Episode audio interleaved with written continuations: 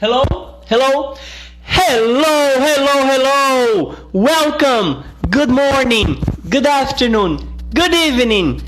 I am Clayton Barbosa and you are here at our live! Hello, hello! So, if you are not live here with us, welcome to something's different are going to happen here this time all right? So if you know me i normally do these lives both in portuguese and english all right? But today we have two things that are going to make it different all right? First this live is going to be 100% in English, okay? But we are going to try to do it very simple. Now, if you can understand me this way, this is how things are going to happen, okay? And if you don't understand anything, just leave your comments. We're going to try to explain that better. All right? The other, the second different thing that we are going to do now is normally I interview people here.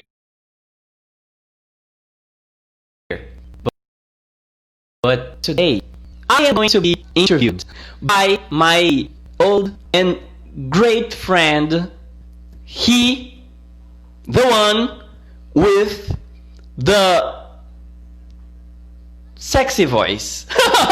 I didn't have a good adjective to to say, so this is the best adjective I would use. My friend, who is a polyglot, a channel with, with more than 100k subscribers, Paulo Nidaki. Hey Clayton, how's it going? How's it going, my friend? Very good to be here with you. And I am very happy. You see that my Google Assistant just replied to you. So this is Oh. you're on. Let me Wi-Fi. That's, Yes, this is Skynet, my friend. Yeah, and you see that's a good sign that your English is working because I tell my students that a great challenge for them is for Siri Assistant or Google Assistant to understand your pronunciation. So right on. You're totally right. So I already told my students and my the people who are following, or maybe if you are in the future watching that, listening to that because you may be listening to the podcast version. So what what are flying cars like? Please answer down in the comments. And now I'm going to give the place to give the host of this show today the honor to introduce himself. Okay, Paulo Nidek, who are you and who is your guest? All right, so my name is Paulo Naidak. Uh, I prefer this pronunciation in English because it's easier for Americans to understand. And I'm an English teacher. I live in Rio and I help people from young people and adults to learn English, to improve their English, and then to go on to achieve their personal and professional goals with English. So that's pretty much what I do. And I do it online. So that is a great thing during the pandemic. Yeah, of course. And how can people find you? Uh, just type in Paulo, N I D C K, Nidek on Google or nidck.com, and you'll find me. It's not it's not difficult to find me. Yeah, so yeah, just look it up. It's Google. Okay, that's it. And uh, I always see Paulo referring to himself as Nidek in English. I was saying Nidek in Portuguese for people who are from It's Brazil, but good. it's all good. Yes. this is going to be available for many other people. So Paulo Nidek, if you're not watching that on Instagram, So, or if you're just listening to the audio version, to the podcast version, the link to his channel is going to be on the uh, description. All right? Okay, Paulo. So, game on. All right, so Clayton, what's your full name? I, I don't think I ever knew your full name. What's it? What is it? That's a good question. Yeah. My name is my name is Cleidson, and yes, in Brazil that's a strange name as well. my name is Clayton Barbosa Ferreira, which in English would be something like Ferreira. Clayton Barbosa Ferreira. Good. All right. So, and you're from? I'm from uh, actually okay. I'm from a city called Paulista, which is in Recife, which is in the state of Pernambuco. This is a very small town in the edge of Recife, which is the capital of the Pernambuco state in the northeast of Brazil. I normally tell people that uh, in Brazil, for, for foreigners, I try to explain things because they try to understand what Recife is like, etc. So I normally say that uh, São Paulo is our New York, Rio, Rio is our California, Okay. and Recife is our Florida. That is a good way to put it. I never thought of Recife as Florida. That is a good comparison. So, Yes, in a we- little city in Recife, is that right? yeah, it's a, an amount of islands together, which you cross by bridges, you may cross by uh, some, some boats, etc. But uh, it, it forms a city and it has a lot of mud, a lot of rivers, and people come here because Hello. Normally, people come here because uh, for tourism, and we have warm beaches, and that's how we are known for. People come here to have fun, and that's why I say that I I would live in the Florida of Brazil. All right, so Florida's got alligators. And apparently in Recife, Sorry, Paulo. I am not hearing you. I, I saw we were having some glitches. So Okay. I'm going to call you again, okay? I can hear you fine. Sorry, I I tried to to speak with Paulo, but I so if you can you try to I To get in again? Want to go on? Can you hear me? Can you hear me at all? I see that I cannot take you out. so I'm trying to get so if you right. get out the live, try to be back again. Sure. In the meantime, I'll try. to- Okay, sorry guys. Uh, sometimes some things happen and uh, we don't have uh, a good quality of internet, so I'm going to call Paulo again. I spoke so much, and the time that he was going to try to speak something. okay, now I can hear you. We're back. All right. Good. So you, you sound like Recife is like Florida to Americans. And I was thinking like in Florida they got alligators. Oh yeah. Apparently in Recife you got sharks. Yeah, of course we have alligators and sharks. ah, yeah, and the Paulista in Recife would be something like uh, Naples. There's a city in Florida which which is called Naples. So this is the one I would compare to, but the alligators and stuff is more to the center of the town. Wow, look at that. All right. So by any chance, have you ever heard about a person, a swimmer, a friend that has been in contact, maybe eye contact with a shark? Oh, I've heard a lot. Uh, the alligators are not so so common because people know, uh, and there are some people, but they're not that popular. but in Recife, we always we always hear about a shark. It's not something that uh, if you're going to the beach, beware because you're going to find a shark. No, this is not like that. But sometimes we hear that a shark showed up and we hear about accidents, but normally it goes uh, viral news and then it doesn't always happen, but when it does, it gets worldwide spread. right. So mostly on the news. In real life, you've never seen it or heard a friend or a friend of a friend or a swimmer or you, you've never heard this experience as a personal experience other than the news. yes, always with acquaintance cement. I mean, Okay. always with a friend of a friend, but never, never seen it. Thank God. That's good. I feel safer now because I'm afraid of sharks. Also, I feel like I can go to Recife, go to the beach, and have a good time, and I need not to be afraid of sharks. That is good. So tell me, how was it to be? Uh, for how long have you been in Paulista? Then you moved, right? Mm, okay, that's a good, uh, a good question. I was born in this town.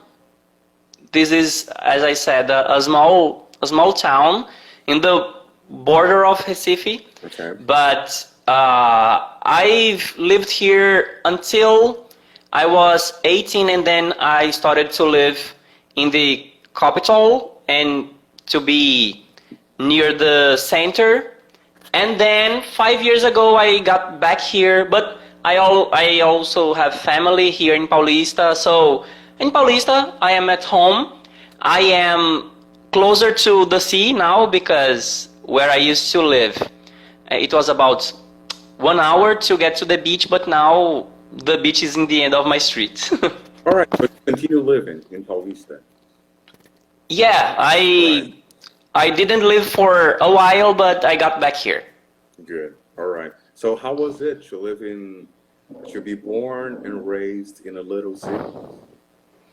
That I think that was very important for my development as a person and as a curious person because when I was very young, when I was a child, I lived with my whole family in a small apartment. So apartment. So I had my grandma, uncles, aunts, my mom, and then we went to another house.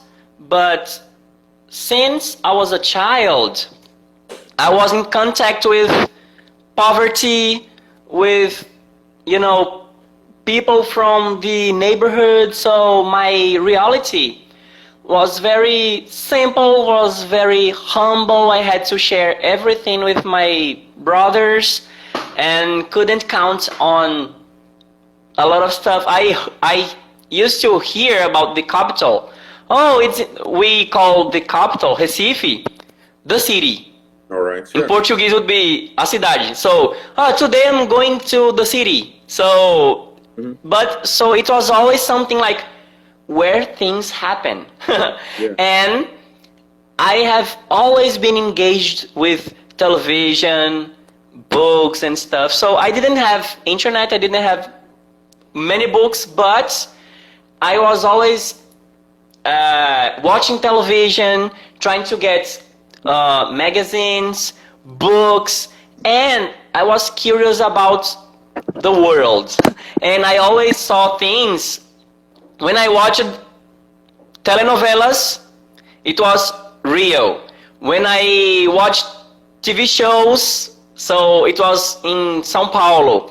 When I watched TV series or movies, it was in uh, the United States. Even the cartoons, you know. So I always wanted to see these realities, which were away from me Mhm. in a time that even having a telephone would be difficult. So uh, I always, I have always been curious. And when I was not living with my grandma, uncles, and aunts and stuff, So I was more, I was most able to be in a place with, when I was a teenager hmm with people around me, but I was a little strange for them. It was difficult to to hang out. Some people were very attached to their realities and playing soccer and doing boy stuff, and I was not so good with this kind of thing. So uh, it made me go to be more intensively attached to television to books, etc. So I, I think maybe if I was born in São Paulo, I would not be so willing to to new realities because everything would be in my back door. Sure. Yeah. So as, as you were saying, like you didn't grow out, you grew in. Yes. Yeah, All right. and then I went out. That is a good thing. Was it a rough town? Was it violent around where you lived? Because you know, I live in Rio de Janeiro, and depending where you go, it can be really rough. It can be really violent. Yes, um, that's a good question. I'm just looking at here because uh, I know there are some questions and I forgot to take notes. So I'll try to check that uh, while we are here. But that's a good question too because yes, Recife is a violent city. Uh, I have been mugged many times. Uh, so Mugged. Especially yeah uh, he's showing a mug so and especially when i was living in the capital in, in the city in the uh, downtown so uh, there are always people asking for money and some people don't just ask you know They and They mug you. yeah and for a while in our neighborhood Been mugged. sorry How many times have you been mugged? I couldn't count. How Counts. many times? Oh, like No, but- countless times. I yeah. So and let me explain. So being mugged. What is a mugging? Mugging is when people rob you by violence and normally with with our a gun or or something, right? So yeah, many times and I was I was poor and trying to survive in the in downtown so i didn't have money i was in contact with a lot of violence and stuff etc but i have always been very uh coward You should get a gun. Now, at this point, no you should get a gun. You should defend yeah or but i have wards or carry a knife around. oh yeah Yeah. yeah I, I am not good with this kind of stuff and i have always been coward so from my family from my friends i was always the weak one the one who gets nervous who can who don't know how to act with this kind of stuff so i was probably an easier target hmm because there are a lot of people down the streets. Of course, if I was a woman, if I was a girl, that would be I would be a way easier target. Not because girls are easier, but because as a man, I Then you have the a- or a mace. Then you should get a gun. If you were a girl, you should at least, you know, like a way to defend yourself, or have a big brother or a rough guy, you know, walking around with you. So Yeah, that's a difficult thing. Uh, I would not suggest anyone to carry a gun, but I know that would be way more difficult if I was a girl. So I have the privilege of being a male, a weak male, you know, so an easier target. But that's helped me a lot to have more, to have more flexibility and to be wiser with some stuff. I, I this is like I am always I am always thinking about something bad that can happen. Yeah. you know, now, now that I think of it, so you were mugged. cautious. Yeah, so I'm thinking of it like you, you were mugged and robbed offline. Have ever been?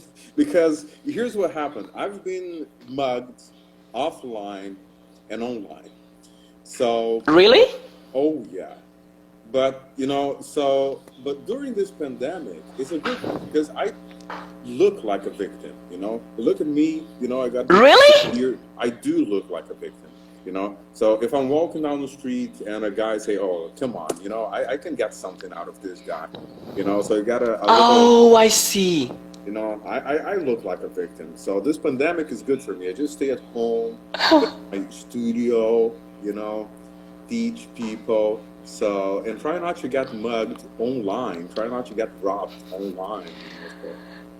Okay, guys, for you who are not watching this, for you who are just uh, listening to it, I am a short guy. I am uh, skinny, you know, and I kind of look like a hippie. So uh, anyone could look at me and oh, he's an easy target. He's weak, but I, I already look like a poor person. But Paulo, he has a big beard, a black hair, a, a voice. Kind of a bear look, you know. I'm a bear. If I were Yeah. in a gay community, they would call me a bear.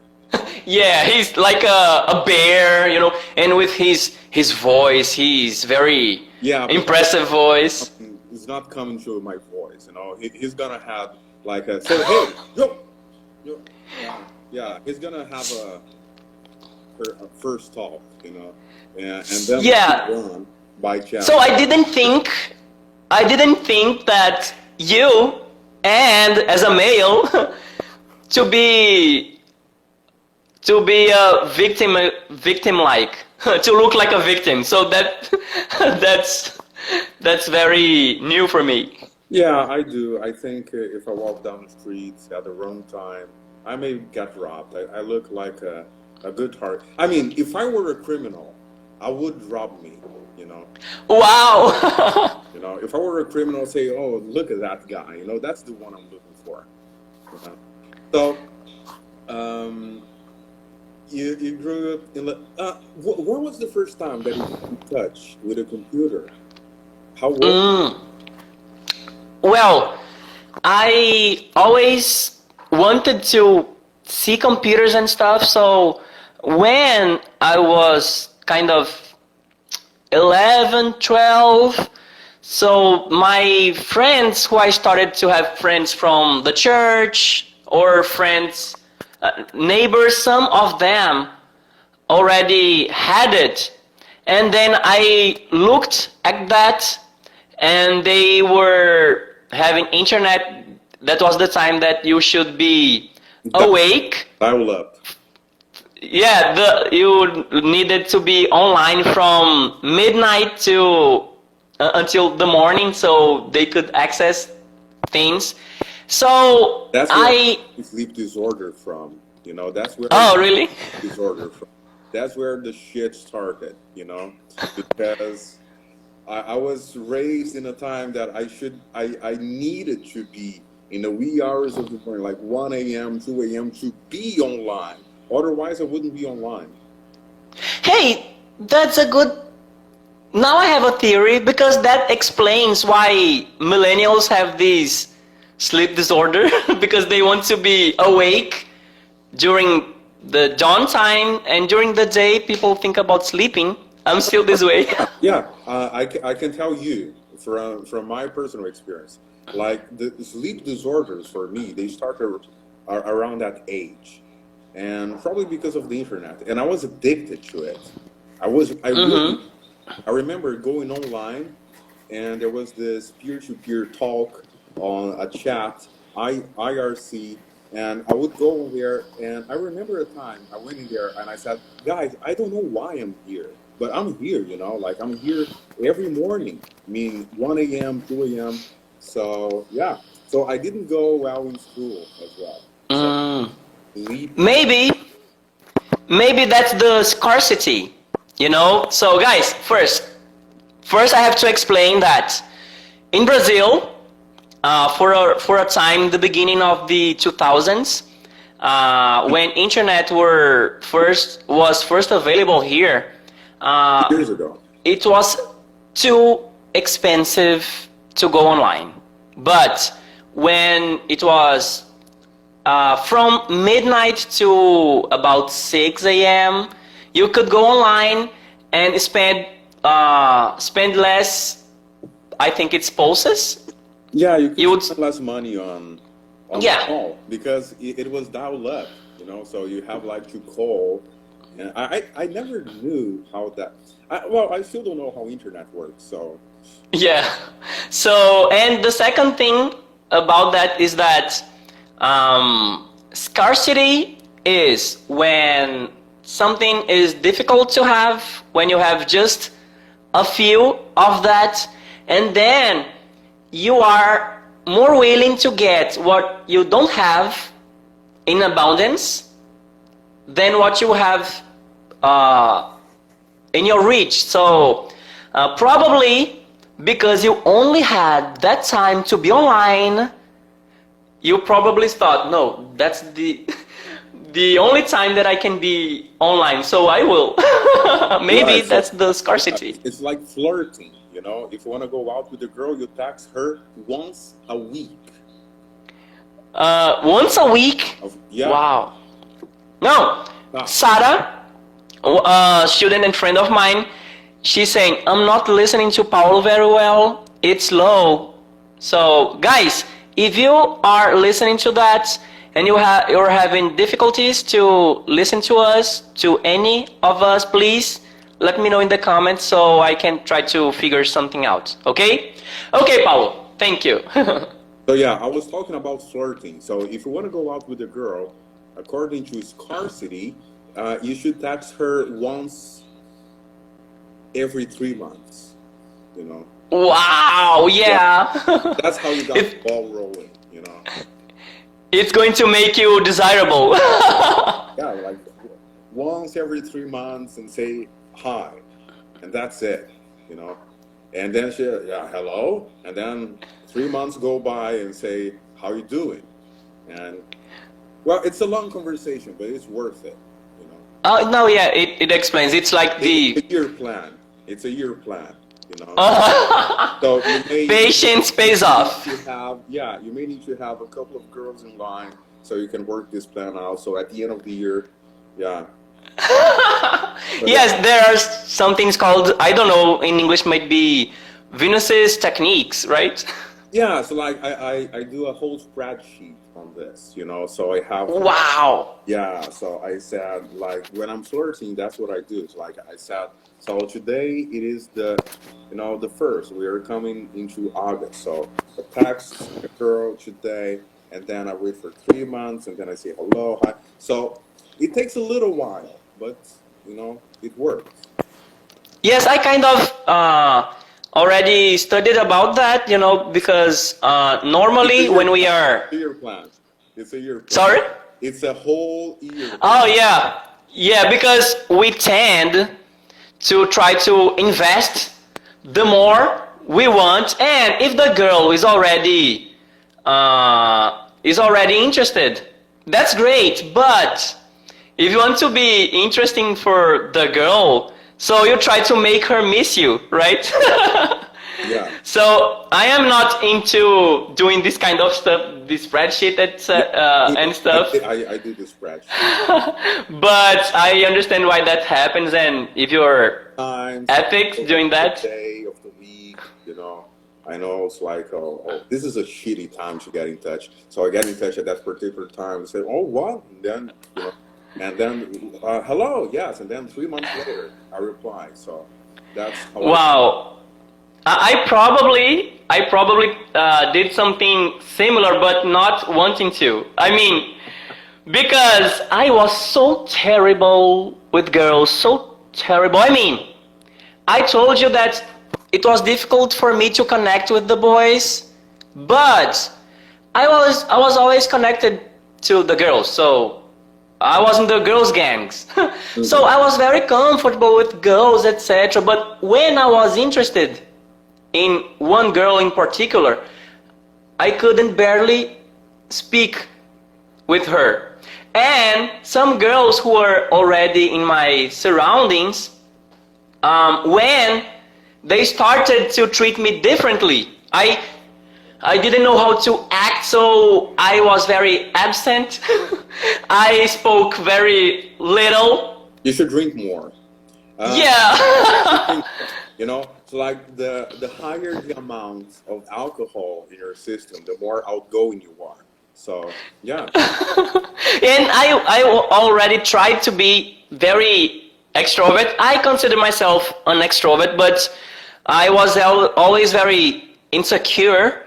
But then sometimes when I when I did that, when I just got offline because I couldn't face the girl, so many of them were more attached and it was more difficult to me. I don't mean that i yeah, i don't mean that i am very good. No i just mean that the few of the girls who showed that they were interested even and especially if i was interested too. So it was the girls who i ran from because i couldn't just stay in the same place at the same time, speak and look at their eyes, and that made some of them, and especially one of my relationships, got very long because of that. Because I was kind of trying to show that I was interested, but always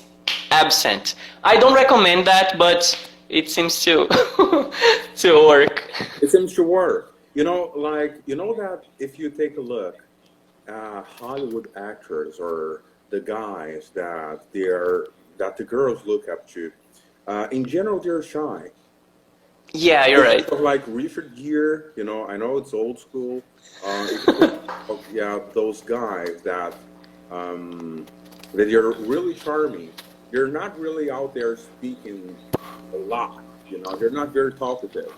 So here's a kind of a charm of being shy. You know, there's a kind of charisma of being shy. Yeah. Mysterious. You're more mysterious, right? Yeah, yeah. The less you talk, the better sometimes, you know. So yeah. All right. So, but have you ever trained a student of yours to flirt? Mm, good question. Actually, I'm just before I answer that. I think we are getting to 40 minutes, so uh, we arranged before the live that if we got to this time, so probably we would have any cliffhanger, right? So maybe we should do more than one live because on Instagram, if you go until the end, this is difficult to to save, right? And then maybe uh, after answering this and one question from Instagram, do you think we could start another live? Uh, yeah. How's your timer doing? I have 27 minutes here. Okay, maybe because we started 10 minutes after the arranged, right? Okay. Yeah. Okay. Here it's about 80 41. So, okay. All right. So you got time. okay, that's good. We are Have you ever trained a student of yours to flirt? it was easier to help other people to get along well with girls than doing that myself because many of the guys they have the attitude they have the courage to go to the girl they're interested in but sometimes they don't know how to speak with them they don't know how to treat them like How do you like prefer? How do you prefer? This, is, this looks better or this looks better? Uh, the for me it's it doesn't it doesn't matter Okay. but maybe you're we can see you better this way All right. so uh, so um some of the guys i didn't have many guy friends but the ones who i knew and who we, who we got very well they asked me how to how to speak with the girl and how to say things and i told them what i knew and what i what i just just you know speaking treating someone else like a human being and they said it worked and for people who I didn't trust a lot.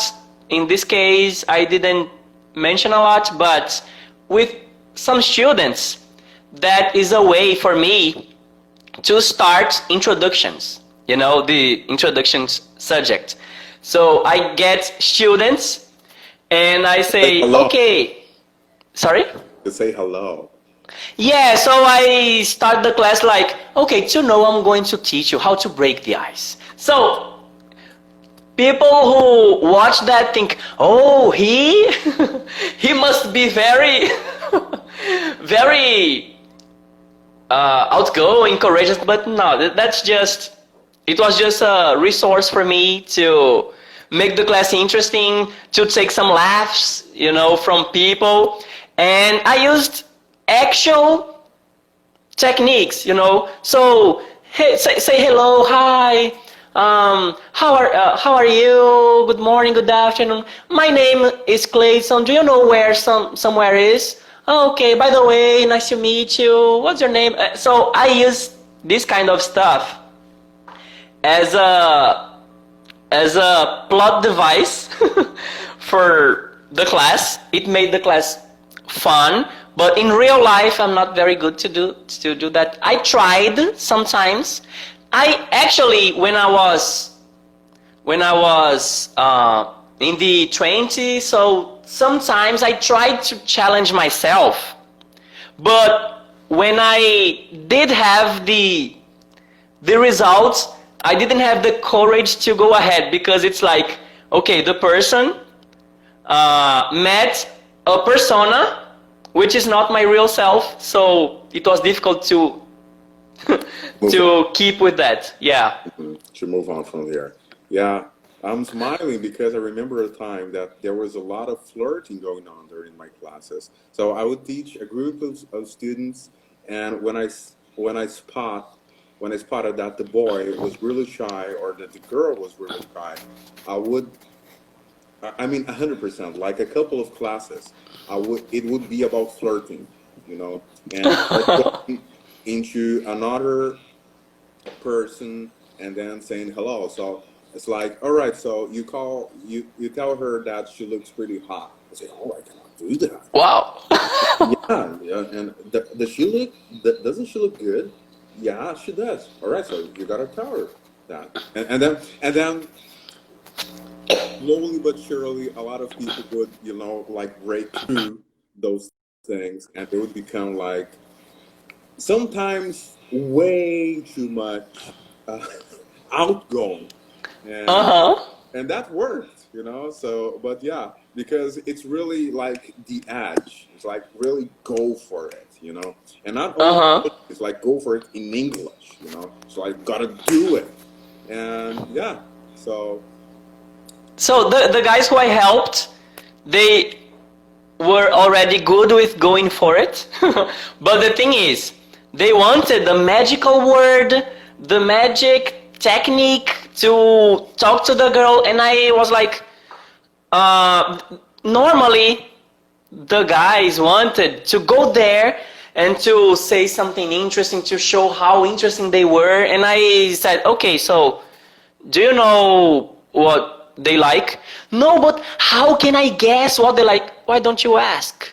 Why don't you ask? Okay, well, what do you like to do? Uh, do you like to read? And what do you like to read? that's a terrible. Really? Like, It is.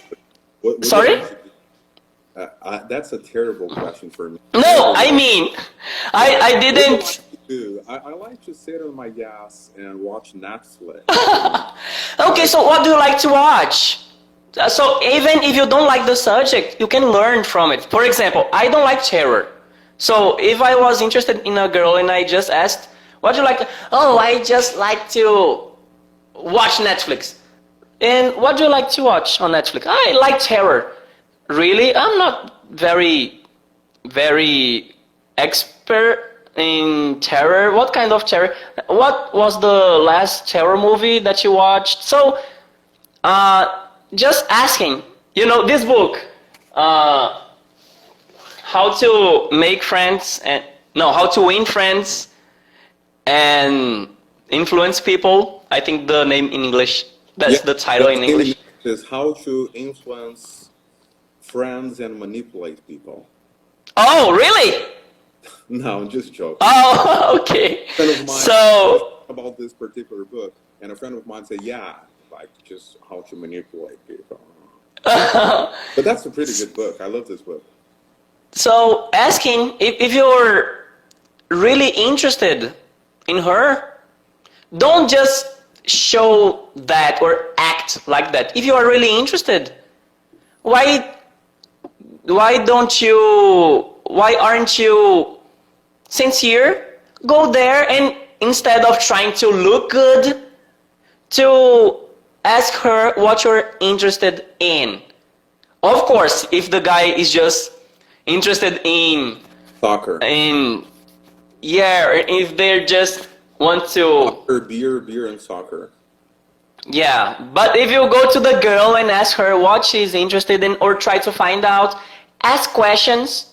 For example, I'm terrible about beer and soccer. I don't know anything. But when today, when I am with the guys and the subject is that, and so I listen and I ask questions. So, uh, example. So the the guy who catches the ball and throw to the field.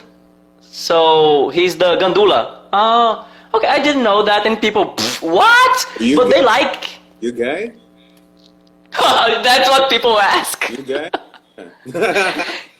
But people like to talk I don't like soccer at all.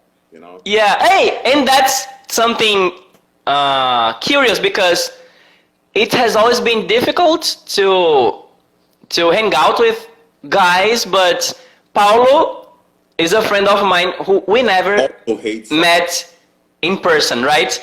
But we have so much in common. We look so different, right? we look so so different from each other, but uh, I have with Paulo a friendship that it's difficult to have easy with people around me. I have good friends, I have good male friends, but uh, Paulo is a person who was a very good surprise to me to be engaged with, and we talk about life, the universe, and everything. It's difficult to to have some someone who you know who, who can connect so But I guess the so well about that. One thing that we have in common is that you do not like soccer and I do not like soccer. You know, so uh, Probably. a, a good starting point uh, for me, and I'm serious about this. That's not a joke. Um, for me, a very good starting point. Uh, you got um, you got the ball rolling with someone is for you to find out what he or she does not like. Yeah, Because then I have something to talk about. It's like, oh, I hate soccer. Soccer. It's like soccer's for monkeys, you know? Like people are running after a ball like the world depends on it. Send death. Like, what's up with that? You know? It's like you have problems with your dad, you go solve the problems with your dad. You not scream at people and shout, say, oh, come on, you you know? So and then you have things to talk about. You know? Otherwise, when I say I like soccer, yeah, me too. Oh, that's great. You know. So, so you're Machiavellic. You're you're like um, uh, common enemies make close friends. yeah, of course, yes, that's true. no, that's hundred percent true. You know. Yeah, it happens. Uh, I would not hate on things, but I, for one time I hated soccer because I felt like I had to, I hate it. and And I had. And when I was and I was with foreigner, when I was talking to foreigners, they wanted me to speak about soccer, and I said, "Sorry, I can't. I just can't." Yeah, yeah. I, I, I don't like samba. I don't like soccer. I don't like. I'm. You know, it's like I don't. I'm not into it. And say, oh, you don't like it at all? Yeah, it's, well, kind of. You know, there is one or two or three songs that are okay, but in general, So one more myth debunked because Paulo is carioca. He's from Rio, but he's not into samba, right? Not into samba, not into soccer, not into carnival. I don't like this kind of thing. And I am from Recife, and I am not into carnival as well. Yeah, I think it's bullshit. And, and of course, I mean, if, if I were American or if I were European, I'd probably love Carnival, you know, because oh, Uh-huh. look at that. That is a beautiful expression of the human nature. Because I was, I would be a foreigner. But since I'm here, you know, since I was a little kid, people were just playing samba, dancing, and um, soccer, beer, carnival. Said, all right. Uh, the scarcity thing again. And one thing, do you think it is safe to keep on during this life? I'm afraid we are going to lose this this recording. Okay. So, So- you're, you're the boss. You tell me what to do. No, you are. You're in the command now. All right. So my timer here it's about 40, four- 40 minutes. So yours, I'm trying to calculate, is probably 29 or 31. oh yeah, it's uh, 8:53. So what do you think about starting another live? So I- I'm afraid we All right. Let's go. Okay, okay, so guys, we're going to start again. If you're watching the recorded version, so you're going to watch now the or listen to the part two. All right? Part two. Here we go. So let's go.